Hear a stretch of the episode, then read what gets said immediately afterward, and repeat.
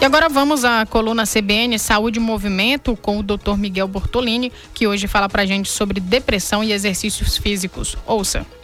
Olá, ouvintes da CBN. Primeiramente, que tenham tido um excelente Natal e que venham a ter um excelente 2019.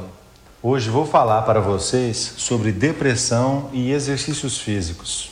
A depressão é um transtorno de humor que causa um sentimento persistente de tristeza e perda de interesse. A pessoa fica desenergizada. É importante lembrar que a etiologia da depressão é multifatorial, com fatores genéticos e ambientais. E essa doença tem sido negligenciada em todos os âmbitos de nossas vidas.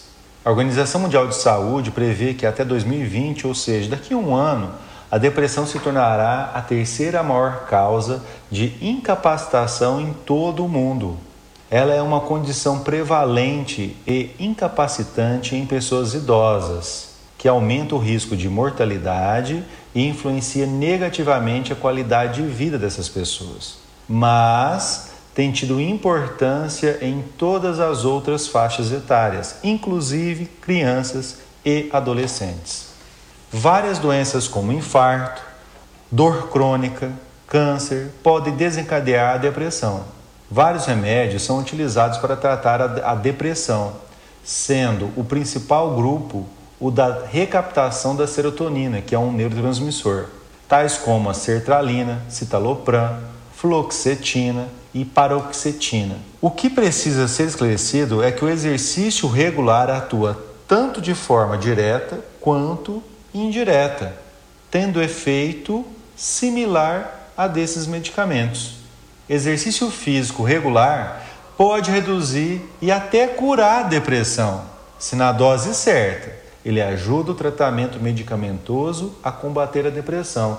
No entanto, o médico deve liberar ou não o paciente para a prática do exercício, pois se na dose ou período errado, ele aumenta os sintomas dessa doença.